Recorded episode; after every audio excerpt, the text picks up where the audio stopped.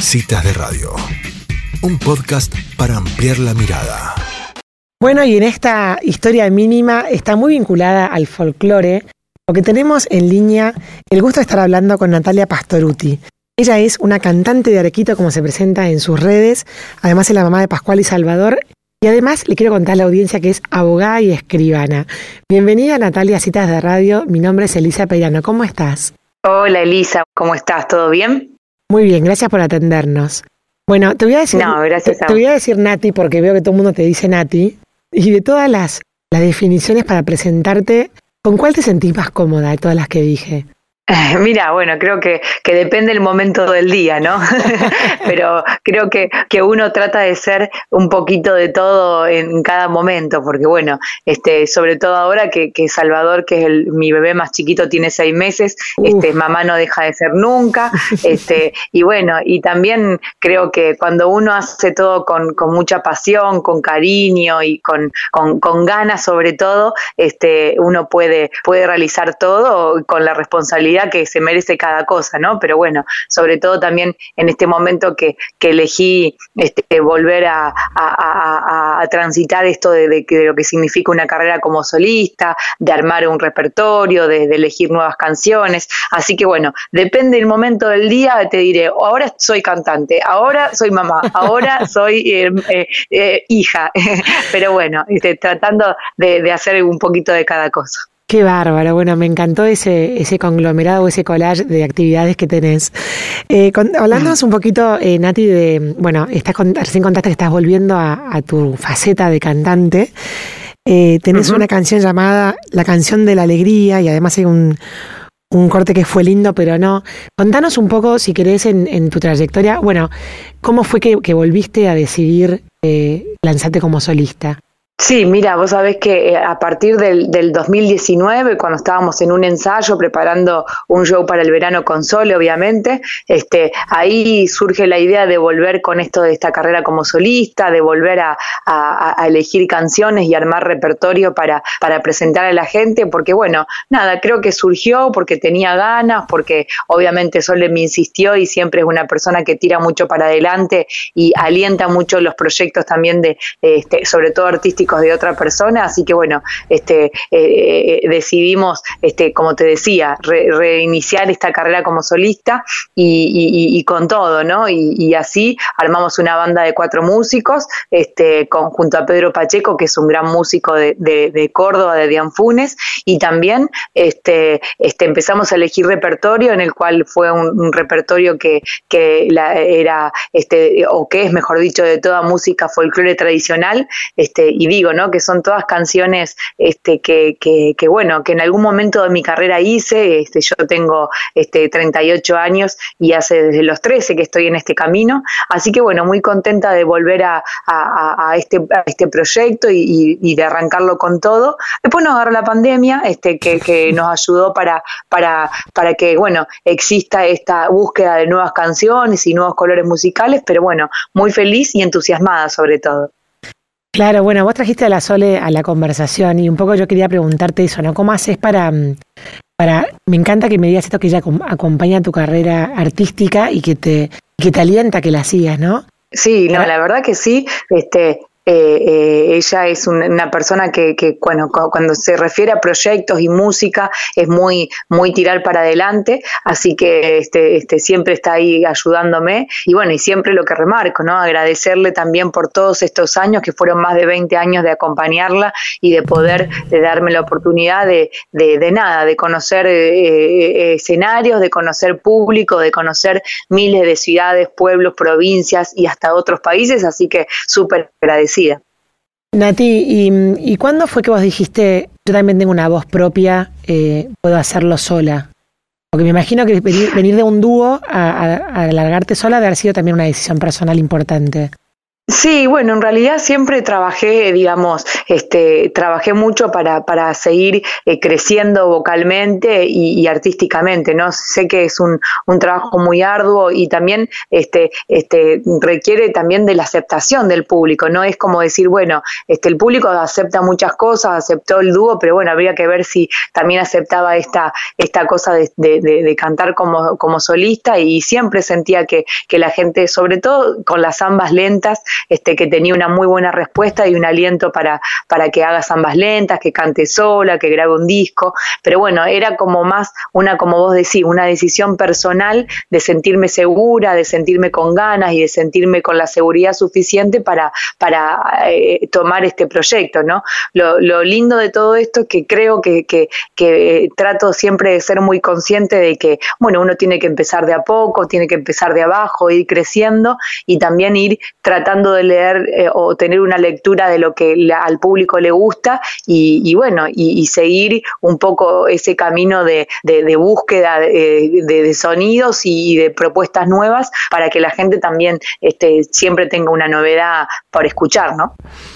Claro, me parece espectacular y claramente tenés tu público, Nati, porque la verdad que hay mucha gente que te sigue a vos, ¿no? Independientemente de la Sole y más allá del apellido que resuena para las dos.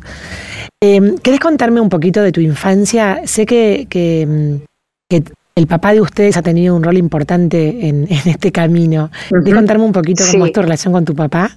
Bueno, mira, sí, la verdad que sí. Este, nosotros siempre me, me, preguntan con respecto, sobre todo a la relación que tengo con Sol, si no me molestaba o si me molestaba el lugar que ocupaba. Y bueno, siempre ahí surge lo que vos decís, ¿no? Es el tipo de, educación que tuvimos, la infancia, siempre tuvimos actividades juntas, este, paralelas y, y, siempre compartimos mucho y eso hizo que, que siempre nos llevemos muy bien y, y bueno, y disfrutemos de lo que estamos haciendo. Mi papá, sobre todo, bueno, era él un eh, amante y un apasionado del folclore y trató de transmitirnos eso y a la vez también de transmitirnos de, que era bueno en la vida este, tener, no sé, eh, sueños, objetivos, de, hacer, este, eh, o por lo menos de, tener esa, esas ganas de, hacer un deporte, de, hacer, de tocar un instrumento. Y bueno, y ahí comenzó todo este, cuando fuimos a, aprender guitarra con Sole y el profe de guitarra, él este, trataba de que sea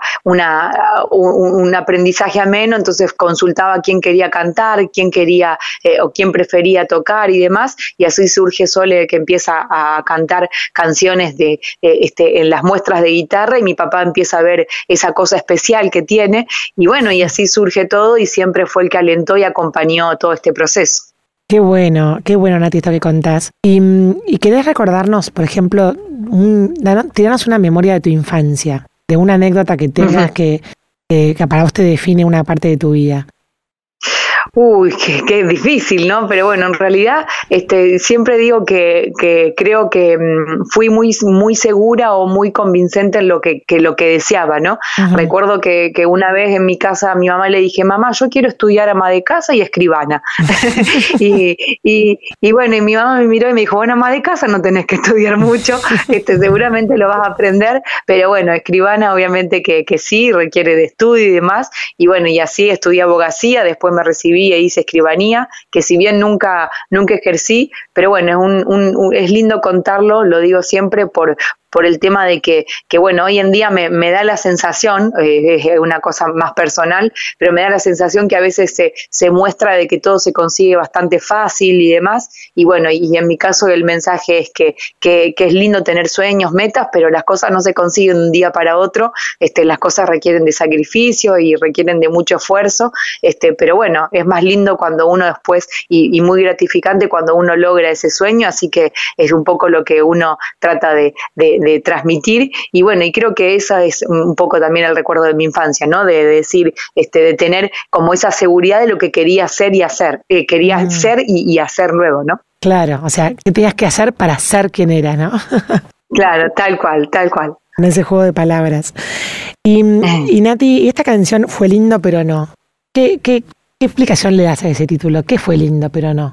Bueno, es una canción que la este, explico como si fuera una, este, digamos, para mí es una canción muy divertida que la elegimos este, fuera de lo que es el repertorio súper tradicional que tenemos armado en el show, este, pero bueno, es uno de los sonidos que nació en pandemia porque bueno, la trabajamos mucho en este año que pasó junto a la canción de la alegría. Y bueno, y la idea era un poco eso, ¿no? Cuando juntábamos con Pedro Pacheco, con Darío Pacheco y todo un equipo de, gente que, que bueno, que, que ama la música y que le gusta componer, le gusta escribir, le gusta hacer melodías. Y bueno, así surge primero la canción de la alegría, que es una canción súper esperanzadora, y después fue lindo pero no, que es una canción de amor, pero que, con su con su melodía la, le dimos un vuelco como de divertida, este, y bueno, y contenta de poder promocionarla también porque es como, como te decía antes, una, una, mostrar una propuesta nueva a la gente de, de esta, de esta nueva carrera o de este nuevo camino, ¿no? Buenísimo. Y ahora que se está de a poquito levantando las restricciones de la pandemia, van a ¿vas a hacer una gira? ¿Vas a hacer un, un espectáculo, un show? ¿Hay algún, algo así previsto? Sí, mira, por, por suerte eh, eh, se empiezan a abrir un montón de, de, teatros y un montón de eventos despacito con protocolo, pero bueno, ya el, primero que tenemos este, eh, asegurado y confirmado es el 5 de septiembre en el Teatro El Círculo en Rosario, así que bueno, contenta de, comenzar por lo menos que se empiece a abrir una ventanita de aire y de, y de esto de que es el espectáculo en vivo, del, espectáculo presencial, así que a partir de ahí tenemos otras, otras fechas este, que también van a, salir a, programarse, que no hay fecha definida, pero sí lugares, así que contenta de que, que por lo menos empieza a haber un movimiento. Claro, espectacular. Nati, y para acordarte un poco de la Nati cantante y llevarte un poco a la, Nati mamá y, personal, contanos dónde vivís, con quién estás casada, cómo fue tu, tu, matrimonio, contame, contame cuántos hijos tenés, así la gente te conoce de ese otro lado.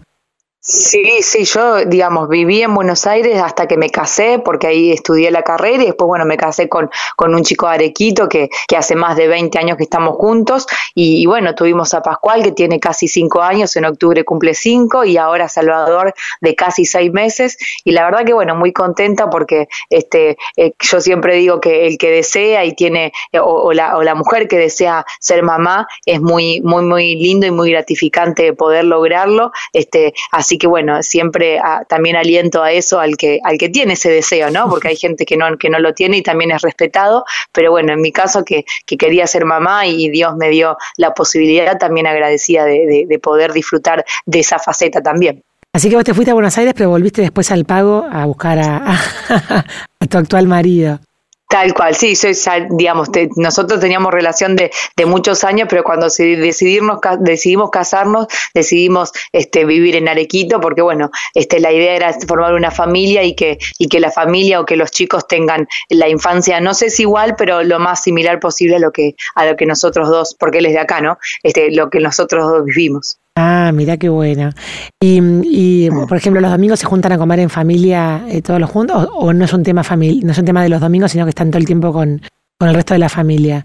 Sí, sí, la verdad que sí, tenemos esa costumbre, sobre todo de que venga mi abuela con los tallarines caseros, la salsa casera, así que tenemos esa costumbre italiana de juntarnos los domingos a comer en familia, este, y bueno, y creo que, que, que está bueno porque la familia siempre es un lindo sostén, y, y, digo, ¿no? Que, no solo para las cosas este, feas es lindo tener siempre compañía, sino para también este, compartir las, lindas noticias y, y, y los lindos proyectos que cada uno tiene, ¿no? Espectacular.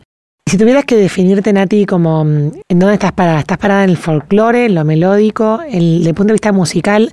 Me gustó eso que dijiste que fueron sonidos que salieron de la pandemia, ¿no? Un momento que para mucha gente fue muy difícil.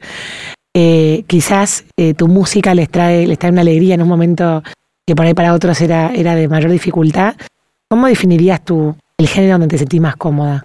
Sí, eh, la verdad que yo, eh, sobre todo con este, con este proyecto nuevo, este, en, el género musical que más cómoda me siento y que también, como te decía, el que creo que el público mejor recibe es, es el folclore, por eso te digo de que, que, el repertorio en su, en su mayoría es folclore tradicional y, e inclusive este, en este proyecto las primeras canciones que hemos editado en las diferentes plataformas digitales fueron Pedro Canoero, que es un chamamé súper tradicional, Mensaje de Chacareras, Agitando pañuelos, este, Sapo Cancionero, que fue una de las primeras zambas que hice, este, y bueno, después, este, obviamente con la pandemia empezamos a buscar, como te decía, sonidos nuevos, que aparece un guayno que es un poco más, eh, un poco más, este, y, y después también eh, eh, la canción de la alegría, que es una canción, esta que es una canción más, más bailable, podría decirse, pero bueno, en general el folclore es donde yo más disfruto y donde me siento más cómoda, podría decirse. ¿Y tus hijos les gusta la música? 시각 Sí, a Pascual le encanta. Bueno, Salvador es muy chiquito, pero también